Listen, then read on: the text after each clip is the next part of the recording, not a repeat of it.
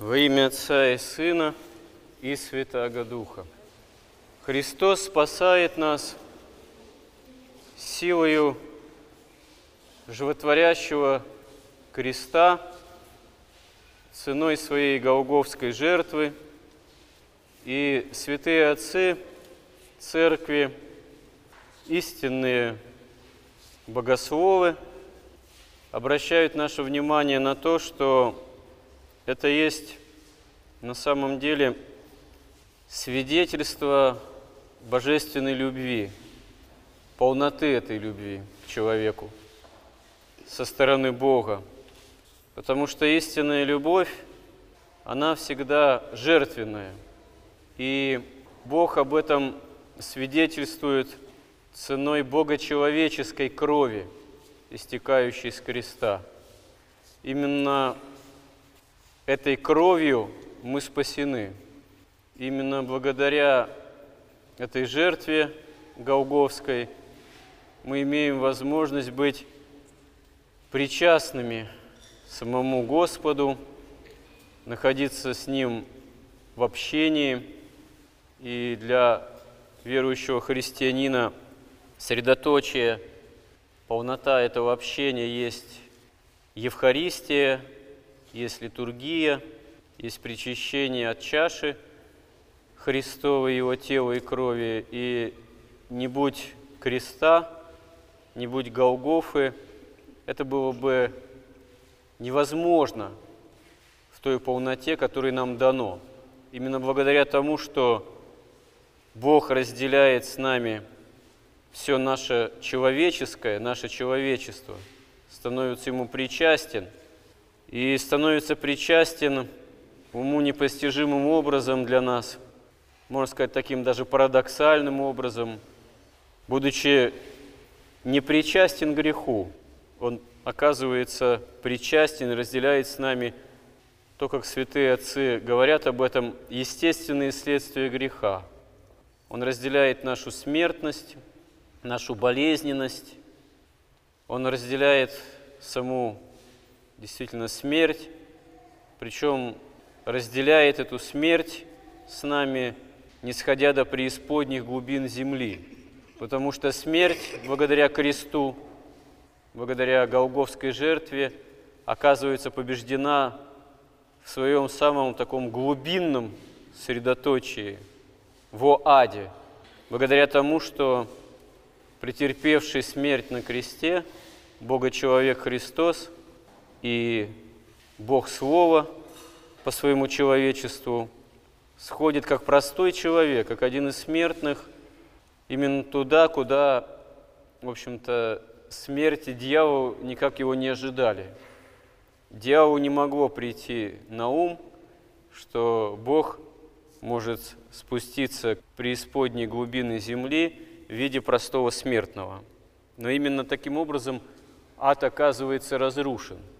И вот в эпизодах евангельской истории – мы видим, что предательству Христа, суду над Ним, преданию Его на распятие сопутствуют разные обстоятельства. Можно сказать, что сама история суда над Господом и предание Его на смерть крестную, она сопровождается некоторыми обстоятельствами, которые являются не случайными и одновременно которые очень многое иллюстрируют слово не очень подходящее. Можно сказать, обличают в человеке и в человечестве, в отношении человека и человечества ко Христу. Вот мы видим, что фактически иудеи предают собственному Мессию – Спасителя на суд Пилату. Они бы рады этого не делать, но они вынуждены. Они вынуждены тот приговор, который они уже сформулировали, сформировали в себе, то обвинение, которое они адресуют ко Христу, адресуют Христу Спасителю, предъявить на утверждение римскому прокуратору, представителю римской власти. Эта власть, она была для правоверных иудеев ненавистна. Но, несмотря на свою всю, так сказать, национальную гордыню, они были вынуждены с этой властью смиряться. Потому что Христос становится Бога-человеком, Бог Слово во Христе ради нашего спасения, именно в таких вот исторических обстоятельствах, когда Израильское царство оказывается подчинено протекторату Римской империи, и как эта языческая власть не неприятна, как она не ненавидима свободолюбивыми, так сказать, израильтянами, они вынуждены смиряться с тем, что находятся под ее такой тесной опекой. И до поры до времени, в общем-то, до конца 60-х годов первого века, до 70-го года, когда вследствие начавшегося восстания против Рима, наконец, Иерусалим не оказывается вместе с храмом ветхозаветным разрушен. И это Господь попускает именно потому, что Иерусалим не узнает дня посещения своего, отрекается от собственного Мессии. И вот эта вот драма, можно сказать, своего рода трагедия отречения от Христа, израильтян, которые ждут Мессию истинного, она разворачивается в контексте евангельской истории воочию. И вот, когда осудив истинного своего Мессию на смерть, поскольку он оказывается неугоден – многим израильтянам, а прежде всего элите израильской, фарисеям, книжникам, законникам, они этот смертный приговор вынуждены, можно сказать, подписать, апеллируют с этим к римскому наместнику. И вот здесь очень происходит характерный эпизод, который, в частности, излагает евангелист, святой апостол Иоанн Богослов – достаточно подробно, когда Понтий Пилат не сразу соглашается с тем, чтобы предать Господа Иисуса Христа смерти, смертной казни, вот этой жесточайшей. Он не находит в нем вины, согласно, ну, в общем-то, такого правового представления, достаточно развитого внутри Рима. В общем-то, конечно, такой властитель римский, как говорится, не последний э, в неком ряду римских властителей, вельмож, он не является каким-то уж очень нравственным человеком, не является по, собственно говоря, природе языческой власти, достаточно развращенной, с одной стороны, в нравственном отношении. Но, с другой стороны, Рим, Римская империя – принципе, можно сказать, проповедовала, транслировала, выражаясь современным языком, подчиненным народам, сообществам, некую идею мирового порядка в границах именно этой Римской империи.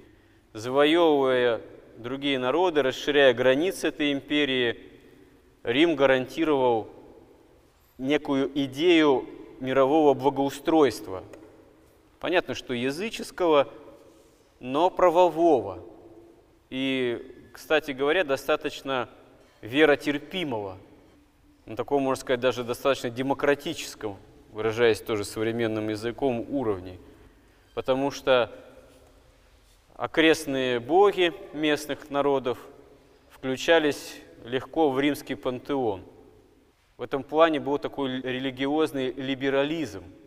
Ну, до определенного момента. Позже, когда христиане были не согласны с такого рода демократией, не могли поставить Христа как истинного Бога-человека в один ряд с другими богами, Рим, конечно же, обрушивался с гонениями на такую нетолерантность своего рода, такую, как бы выразились в наше время, опять же, неполиткорректность.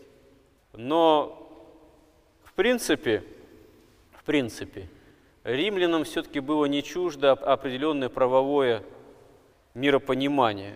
Да и, собственно говоря, римское право, оно до сих пор действенно, потому что большинство юридических систем, существующих в современном мире, они все так или иначе как-то взаимосвязаны с этим вот самым римским правом. Довольно серьезная, сильная в этом смысле оказалась вещь. Довольно серьезный оказался такой закон юридический, правовой. И вот э, Пилат, как такой типичный римлянин, он не спешит э, предавать Господа Иисуса Христа, которого к нему привели, собственно говоря, вот эти иудеи, смертной казни. Он действительно не находит какой-то вины во Христе. Ну да, чудак какой-то, бродячий проповедник, так сказать, юродивый с его точки зрения. Но ничего такого особенного вроде не совершил. И вот он это говорит иудеям, что я не нахожу в нем никакой вины. Вот. А те кричат, распни, распни его. Потому что по нашему закону он должен умереть, ибо он сделал себя Сыном Божиим. Но заявления о такого рода категориях несколько даже пугают Пилата. Ну, потому что язычники, они все в какой-то степени суеверны. Пойди там разбери, что в этом законе израильском, иудейском происходит. Пойди разбери, кто там чего на самом деле стоит.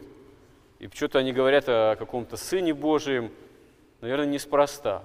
И вот Пилат обращается ко Христу, вновь к Нему, уже судимому фактически, подвергшемуся избиению, поруганию. Говорит, откуда ты? А Христос не отвечает, молчит. Тогда Пилат ему говорит, что не знаешь ли ты, что я имею власть предать тебя смерти или вот оставить живых? А Христос ему здесь говорит, ты не имел бы надо мной никакой власти, если бы тебе не было дано свыше. Но больше грех на тех, кто предал меня тебе. И эти слова тоже производят на Пилата определенные впечатления. Он вновь обращается, он вновь обращается к иудеям с вопросом, царя ли вашего распнул?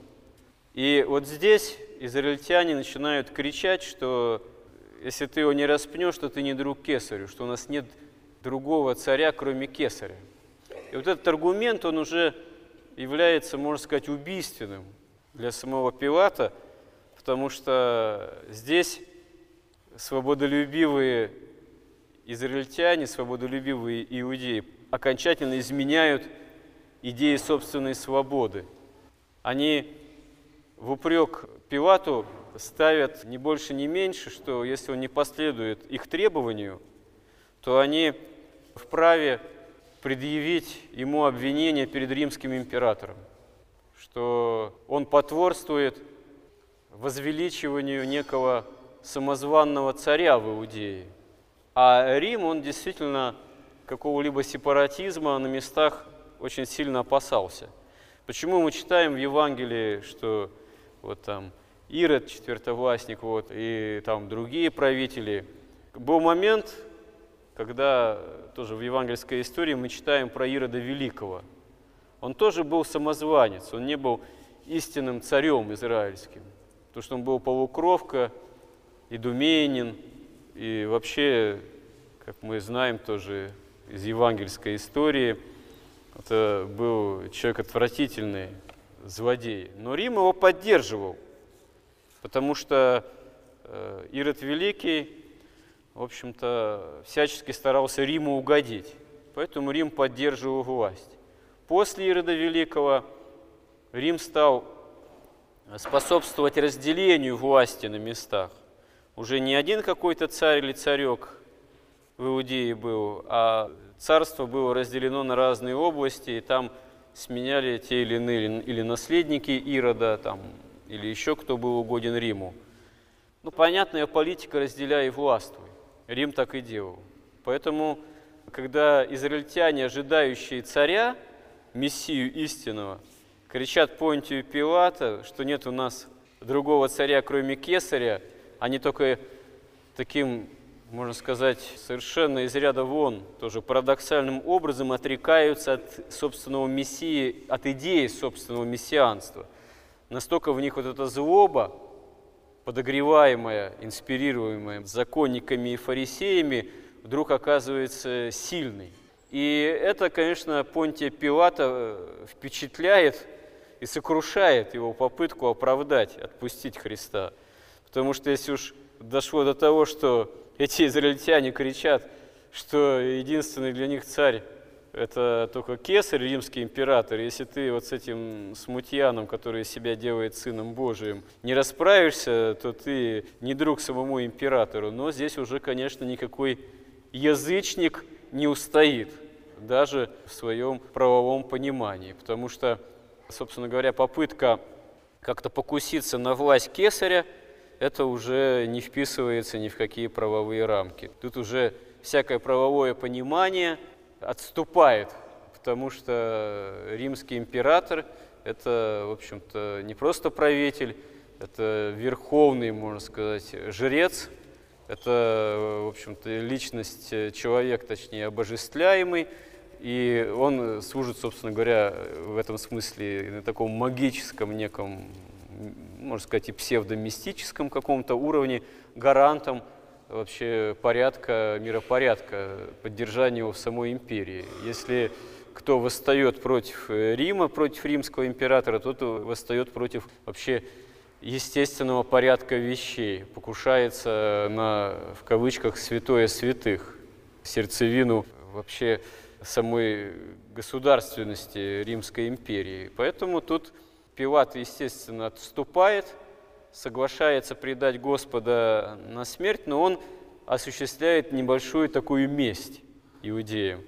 Предав на распятие Господа, он на кресте повелевает повесить табличку «Царь иудейский», что все царь иудейские. Понятно, что и не случайно, что иудеи обращаются к Понтию Пилату просьбой, что не пиши «Царь иудейский», пиши, напиши, что он говорил, что он царь иудейский ну, то есть, что он самозванец. А написать царь иудейский, это значит, ну, прямо засвидетельствовать, что вот распят сам царь иудейский. То есть, э, вероятно, Пила здесь исходил из такого недоброго чувства, ищения по отношению к тем, кто вынудил его, вот этого праведника юродивого, с его, видимо, точки зрения, распять. А может быть, это была, с его точки зрения, издевка действительно над идеей царства израильского – понятие власти в Израиле, что вот вы все жаждете некой свободы, вы жаждете некого собственного царства, и даже вот предали мне вот этого человека странного, который, как вы говорите, делает себя сыном Божьим на распятие, ну, значит, я вашего царя иудейского по вашему же требованию и, пожалуйста, предал на распятие. Вот чего вы добились. Все мечтания, идеи, так сказать, о истинном царстве израильском, они вот распяты на кресте. И действительно, промыслительно, оно так ведь и осуществляется в контексте ветхозаветной новозаветной древней истории. Иудеи придают и требуют у римской власти распять собственного Мессию. Они, может быть, не вполне понимают многие, что это сам Бог, ставший человеком и пришедший даровать Царство Небесное всем, кто в Него уверует. И действительно, таким образом Господь и дарует попущением предательства вот этого израильтян, спасение. Потому что через крестную смерть, на которую они его предают, это и осуществляются. Но вот эта злоба, направленная против Христа, его соплеменников, она, в общем-то, является не просто попущением Божиим, она является попущением свободному выбору, который осуществляют по отношению к Христу и собственных судеб Израильского царства многие вот древние израильтяне, соплеменники Христа. Они действительно предпочитают материальное небесному, истинное вот этому ложному. Спасение во Христе, видение Царства Небесного, вхождение в него, вот этому ослеплению, предпочтению чаяния земного царства – которая по этой причине ускользает и не дается. И вот в этом диалоге, очень характерном евангельском, предшествующем Голгофе, кресту Господнему, вообще, можно сказать, звучит не случайно тема о власти. Понтий Пилат, он вопрошает Христа, Спасителя, откуда ты? Он как бы смутно подозревает, что это непростой все-таки человек. А он, Понтий Пилат, вроде облечен властью решать такие вопросы, а ему Господь указывает, что на самом деле ты надо мной никакой власти не имеешь, если бы тебе не дано было свыше. Иудеи действительно кричат, нет у нас царя, кроме кесаря. То есть э, они таким образом идею власти, которую они тоже вынашивали как власти царской, они в этих словах э, предают. Они ее не залагают э, непосредственно перед римским правителем. Но вообще сама проблема власти, идея власти в земных границах, она никогда не имеет какого-то идеального разрешения. В дальнейшем мы в истории видим, что в отличие, допустим, от Первого Рима, который осуществлял вот этот властный принцип имперский, пакс романа, э, в границах, ну, для Рима, можно сказать, почти мировых. Это была именно идея по-язычески священной тоже империи, но осуществление такой глобальной, как бы в наше время тоже выразились, жизнедеятельности, все-таки в земных масштабах прежде всего.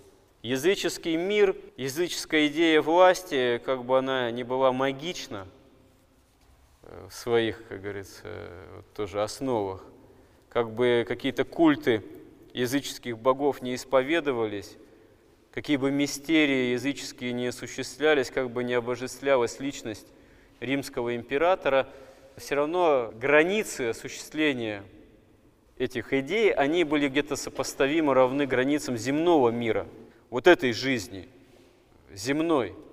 Там с помощью богов, в кавычках, там с помощью как-то попытки их заручиться помощью, какими-то там перипетиями, страхом перед магией, но представления о жизни вечной были смутные.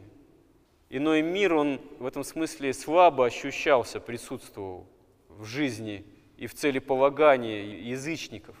А вот уже Рим, как э, христианская империя, там и западная, и восточная, которую мы именуем Византией, она достаточно долгое время исповедовала, осуществляла несколько иной властный принцип. Это не просто осуществление некого миропорядка земного, хотя это тоже, но покровительствуя церкви, находясь в некой симфонии возможной в отношениях с церковью, власть тогда ставила еще цель спасения собственных подданных, возможное спасение. То есть предоставление им такой возможности спасения для жизни вечной.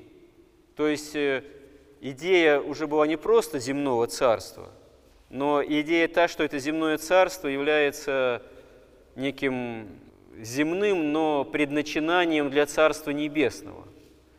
Конечно, эта идея, она тоже не осуществлялась никогда в идеале, и никакая земная власть, она при наличии многих опыт и христианских правителей, и благоверных там, князей, и равноапостольного Константина Великого, который крещение принял фактически уже перед смертью.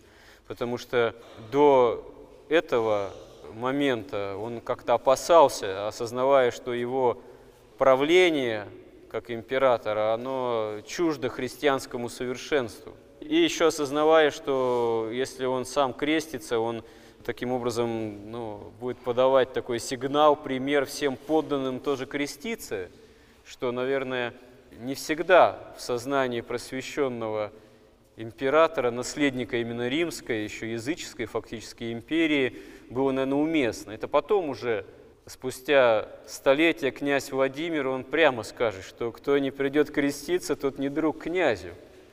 Вот, это уже немножко иное отношение, можно сказать, уже в большей степени стремящиеся понудить собственных подданных к спасению. И да, мы можем сказать, что история нам дает множество примеров и попытки христианского осуществления принципа власти. Но в конечном счете, в конечном счете, самая главная власть – это не есть как власть, как принцип такой внешний, подчинение, принуждение, порой осуществление и наказания, и именно преследование элементов, которые являются преступными и так далее и тому подобное. А истинная власть – это власть любви Божией. Это власть, которую имеет над нами Господь, не просто потому, что Он вседержитель и всемогущий, жизнеподатель и Творец, а еще потому, что Он это свидетельствует собственным крестом. То есть истинная власть духовная – это власть креста, это власть любви жертвенной. Поэтому Господь, безусловно, имеет по отношению к нам всю полноту власти. Но эта власть не есть власть принуждения к спасению.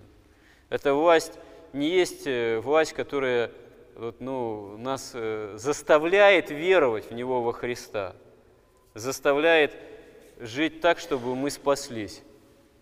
Нет, действительно, как сказано же в Священном Писании, Христос стоит и стучит в сердце человека. То есть э, не врывается к нам, не принуждает, а стучит смиренно в сердце наше, ожидая, что мы откликнемся свободно любовью к Нему же, ответной любовью. Причем попыткой научиться тоже настоящей любви, любви именно жертвенной. Потому что настоящая любовь, и в этом смысле настоящая власть над кем-либо, она может быть только жертвенной, только такой любовью, которая способна к самоотречению – и это вообще самое, может быть, главное есть в жизни духовной и вообще в христианстве. Христианство, ну, много что содержит за 2000 лет истории, даже, можно сказать, достаточно разных вещей и культурного, в том числе, наследия, опыта. Но самое главное, чему, если мы желаем спасения, мы можем научиться у Христа, это прежде всего жертвенной любви. И при этом постараться предпринять попытку осуществления этой любви, Безусловно, нас, каждого человека, борет себелюбие, борет гордыня, борет э, лицеприятие, борет превозношение, борет обиды и так далее и тому подобное. Ничего удивительного для нас, людей грешных, в этом нет. Другое дело, что не то удивительно, не то страшно, что это нас борет, а то плохо, если мы с этим сами не боремся. Потому что попытка борьбы такой, она должна в нашей жизни на уровне ну, каждого на том месте – жизненном, какой у нас есть, она должна осуществляться. Мы эту задачу должны ставить каждодневно для себя, прося, молясь, кстати говоря, осуществляя крестное знамение. Если мы э, крестимся, мы полагаем на себя знамение креста Христова, значит, мы исповедуем, что мы христиане. А если мы исповедуем, что мы христиане, значит, мы исповедуем, что мы жаждем, желаем научиться любви Божией, то есть любви крестной. Помоги нам в этом, Господи. Аминь.